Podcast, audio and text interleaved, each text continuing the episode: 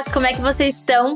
Gia aqui, sejam muito bem-vindos, bem-vindas a mais um episódio do Twin Talks, o podcast das Gêmeas do Inglês. Caso você esteja assistindo a nossa experiência em vídeo disponível no nosso YouTube, não se esquece de se inscrever no nosso canal. E caso você esteja escutando a nossa experiência em áudio no podcast, em alguma das plataformas aí de podcast do mercado, não esquece também de se inscrever no nosso podcast. Depois acesse o YouTube para dar uma conferida nos conteúdos que nós temos por lá. E se você não segue a gente no Instagram, não deixe de dar o nosso follow lá no Instagram, que é o gêmeas do inglês, onde nós compartilhamos os bastidores, muitas dicas de inglês também, inglês da vida real. Eu moro nos Estados Unidos, estou sempre compartilhando dicas bem práticas e úteis também. Este aqui é o quarto episódio de uma série que eu tô fazendo de leitura guiada com o livro O Pequeno Príncipe. Nós já estudamos juntos os capítulos 1, 2 e 3 e eu tenho recebido muitas mensagens, o pessoal colocando nos comentários que vocês querem que eu continue com mais capítulos, vocês gostam desse tipo de atividade de leitura guiada. E cá estou eu para trazer o quarto capítulo. Me deixa saber nos comentários, caso você esteja assistindo pelo YouTube, se você quer que eu continue. E quem sabe, como eu falei, acredito que eu falei no segundo episódio, quem sabe esse não vai ser o primeiro livro que muitos de vocês leem 100% em inglês. Mesmo que de forma guiada, com meu acompanhamento, vocês estão lendo o livro junto comigo, especialmente aqueles que estão assistindo pelo YouTube e têm realmente acesso ao recurso visual, conseguem ler. E aqueles que estão escutando pelo podcast estão escutando um livro, praticando muito a escuta aí também. Bom, então, without further ado, bora começar. Aliás, tem só uma, uma observação importante que eu preciso dizer. Se você caiu aqui de paraquedas, não deixa de assistir ou então escutar os episódios anteriores para que você entenda a história. Não só aprenda, mas também curta entender a história, pegue as referências. Depois de assistir o 1, 2 e o 3, você vem para cá para escutar ou assistir o capítulo 4 também. Então vamos lá. I have serious reason to believe that the planet from which the little prince came is asteroid B612. This asteroid was seen only once through the telescope. That was by a Turkish astronomer in 1909. Então ele começa dizendo I have serious reason to believe. Eu tenho razões sérias para acreditar. Serious reason, razão séria, razões sérias. To believe, para acreditar that the planet from which que o planeta de onde the little prince came, o pequeno príncipe veio, esse came é o veio. I'm glad you came. Tô feliz que você veio. Quem lembra dessa música? I'm glad you came. Turu, turu. Fez muito sucesso, né? Eu não sou cantora, mas talvez vocês tenham pegado a referência. Então, I have serious reason to believe that the planet from which the little prince came is asteroid B612. É o asteroide, asteroid B, B 612. 612 ou 612. This asteroid was seen only once through the telescope. Esse asteroide foi visto apenas uma vez pelo telescópio, through, através do telescópio. Esse once que ele fala é a mesma coisa que one time, uma vez só. Em inglês a gente tem esse jeito de falar one time, once. Assim como duas vezes, você pode falar two times ou então twice. Daí, a partir de três vezes, você fala realmente o número seguido de times. Three times, três vezes. Four times, quatro vezes e assim por diante. Once é a mesma coisa que uma vez, one time. That was by a Turkish astronomer in 1909. E isso, that, isso que eu tô falando, né, de ele ter sido visto, esse asteroide ter sido visto pelo telescópio, foi a aconteceu, né, quem fez foi um Turkish astronomer, um astrônomo turco. Turkish é turco. Quem aí já ouviu falar da Turkish Airlines ou, ou então é Airways? Não tenho certeza, mas é, são linhas aéreas turcas. Em 1909, em 1909, é bem comum quando a gente está falando aí 1900 e pouco, 1800 e pouco, a gente quebrar, a gente falar 1909, 1910, 1912. Então, no caso, 1909, 19, 1909. Um outro jeito de chamar o zero em inglês é O, 1909. Aí tem uma fotozinha aí do, do turco, do astrônomo turco, olhando pelo telescópio.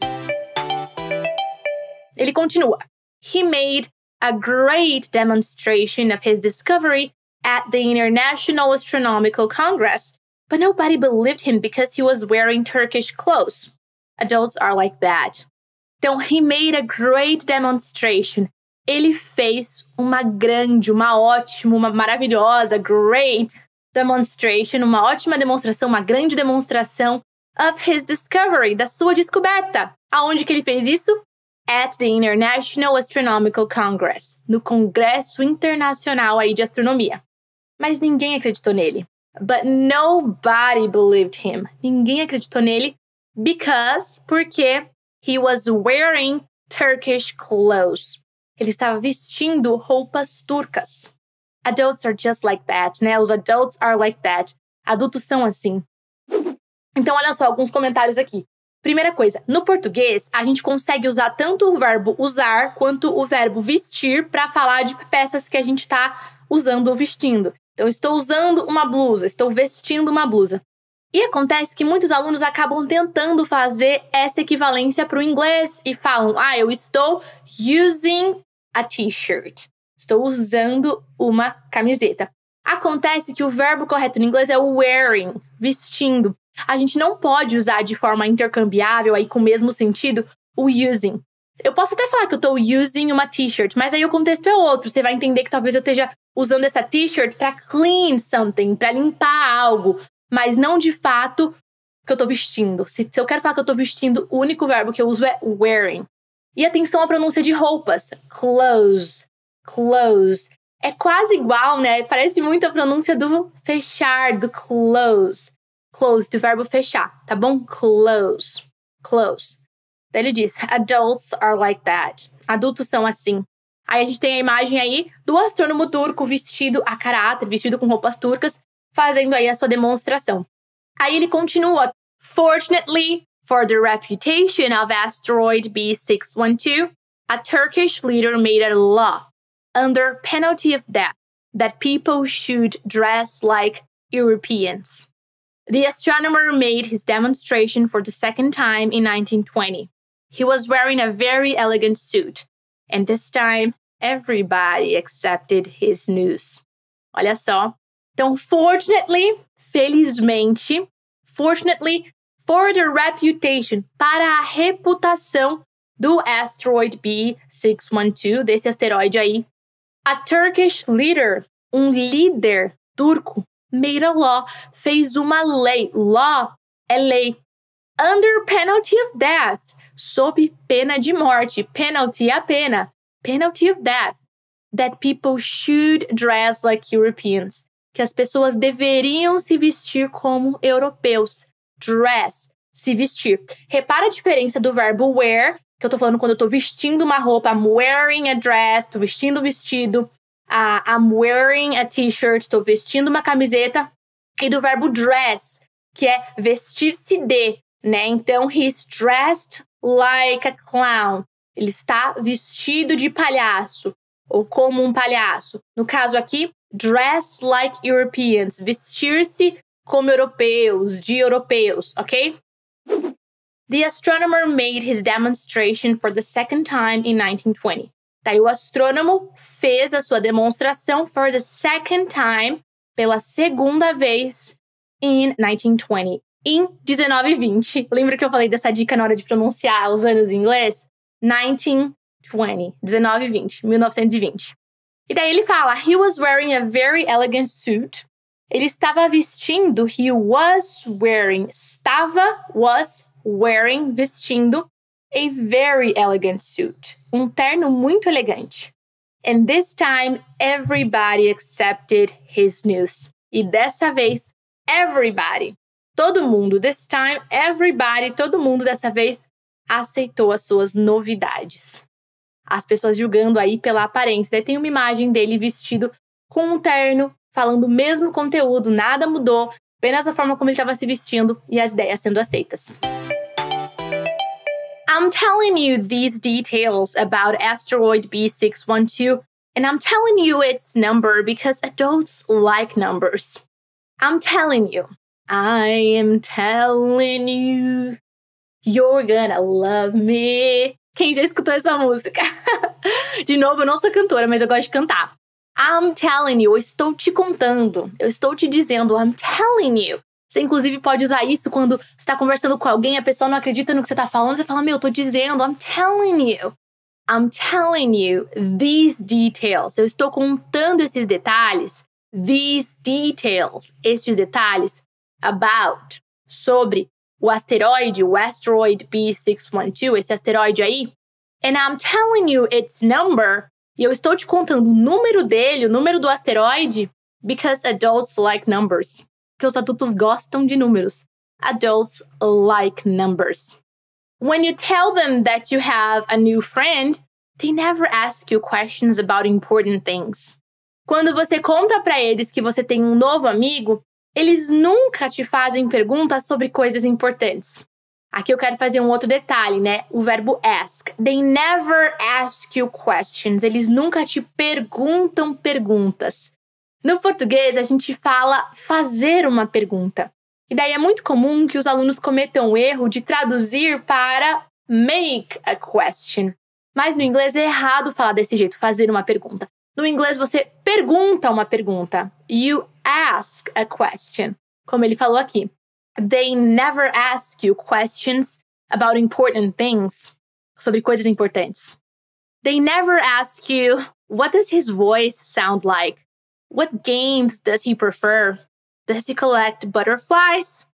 Então, eles nunca perguntam, they never ask you, eles nunca te perguntam, what does his voice sound like? Como é a voz dele? Como a voz dele soa? Como que é a voz desse seu novo amigo? What games does he prefer? Que jogos que ele curte? Que jogos ele prefere? Does he collect butterflies? Ele coleciona butterflies, borboletas? Eles não perguntam essas coisas, ele continua. They ask. Eles perguntam: How old is he? How many brothers does he have? How much does he weigh? How much money does his father have? Only from these numbers they think that they have learned anything about him. Então eles perguntam, né? They ask, How old is he? Quantos anos ele tem? A tradução literal, quão velho ele é. How many brothers does he have? Quantos irmãos ele tem? How much does he weigh? Quanto que ele pesa? Se eu quiser te perguntar quanto você pesa, how much do you weigh? How much money does his father make? Quanto dinheiro o pai dele faz?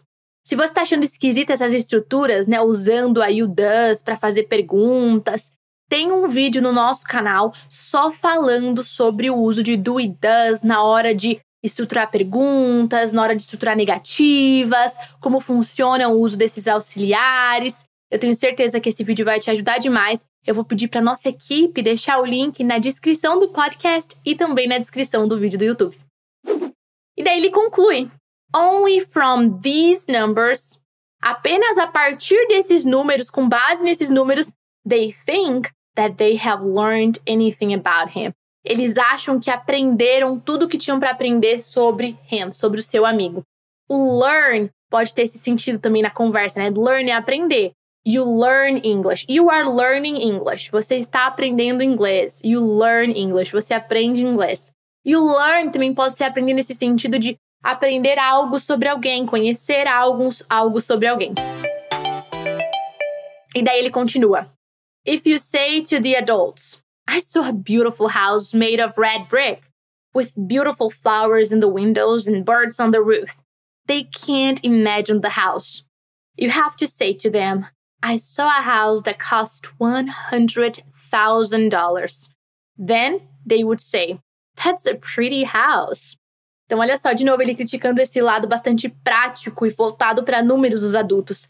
If you say to the adults, se você diz aos adultos, I saw a beautiful house made of red brick. Eu vi uma beautiful, uma linda casa feita de tijolos vermelhos. Brick são tijolos em inglês. Tijolo, brick, tijolos, bricks with beautiful flowers in the windows, com belas flores nas janelas, nas windows, janelas. And birds on the roof. E pássaros, birds, no telhado, roof, roof, é o telhado. They can't imagine the house. They can't imagine the house. Eles não conseguem imaginar a casa. You have to say to them, você tem que dizer para eles, I saw a house that cost $100,000. Eu vi uma casa que custa 100 mil dólares. 100 é 100, 1000 é mil, dollars, dólares. Then they would say, aí eles diriam, that's a pretty house. Essa é uma bela casa. É até engraçado, né, escutar isso, porque hoje em dia, para quem mora nos Estados Unidos e tá acompanhando, e mesmo para quem não mora, os preços são muito diferentes, né? Você, uma, uma pretty house não custa 100 mil dólares. Quem me dera, né, custasse. Assim como no Brasil, as casas, os preços aumentaram muito nos Estados Unidos também. Então, assim, a realidade é bem diferente. É engraçado, né? Como esses detalhes entregam que é um livro mais antigo. E daí ele continua. So, if you say to the adults, the proof that the little prince existed is that he was cute, that he laughed, and that he wanted a sheep. If you want a sheep, it's proof that you exist. It won't help them. Então ele fala, né? Se você, então, so, if you say to the adults, se você fala para os adultos, The proof that the little prince existed is that he was cute. A prova que o pequeno príncipe existia é, é porque ele era fofo. The proof, a prova que ele existia, that he existed, is that he was cute. É que ele era fofo. Ou então, he laughed, ele ria. Ou então, he wanted a sheep, que ele queria uma ovelha. E ele faz um comentário. Se você quer uma ovelha, se você quer uma ovelhinha, it's proof that you exist. É prova de que você existe, não é mesmo? It won't help them. Isso não vai ajudá-los. Esse them tá se referindo aos adultos. Simplesmente você fazer um comentário desse tipo não ajuda. Daí ele diz assim: They will shake their heads and treat you like a child. Eles vão balançar suas cabeças, they will shake their heads and treat you like a child e te tratar como uma criança. Treat you, te tratar like a child, como uma criança. But if you tell them, mas se você dizer para eles, the planet he came from is asteroid B612, then they will be convinced and they won't ask any questions. Mas, se você falar para eles, but, mas, if, se, you tell them, the planet he came from, o planeta de onde ele vem, is asteroid B612, é o asteroide B612, then they will be convinced. Aí eles vão estar tá convencidos, de novo, números, né? Ele ainda diz: And they won't ask you any questions. E eles não vão te perguntar nada, não vão te fazer nenhuma pergunta, não vão te perguntar perguntas. Ask you questions. They are like that. Eles são assim. We mustn't blame them. Children should be very patient towards adults. Eles são assim. We must not, ou então we mustn't blame them. Nós não devemos culpá-los. Blame é culpar.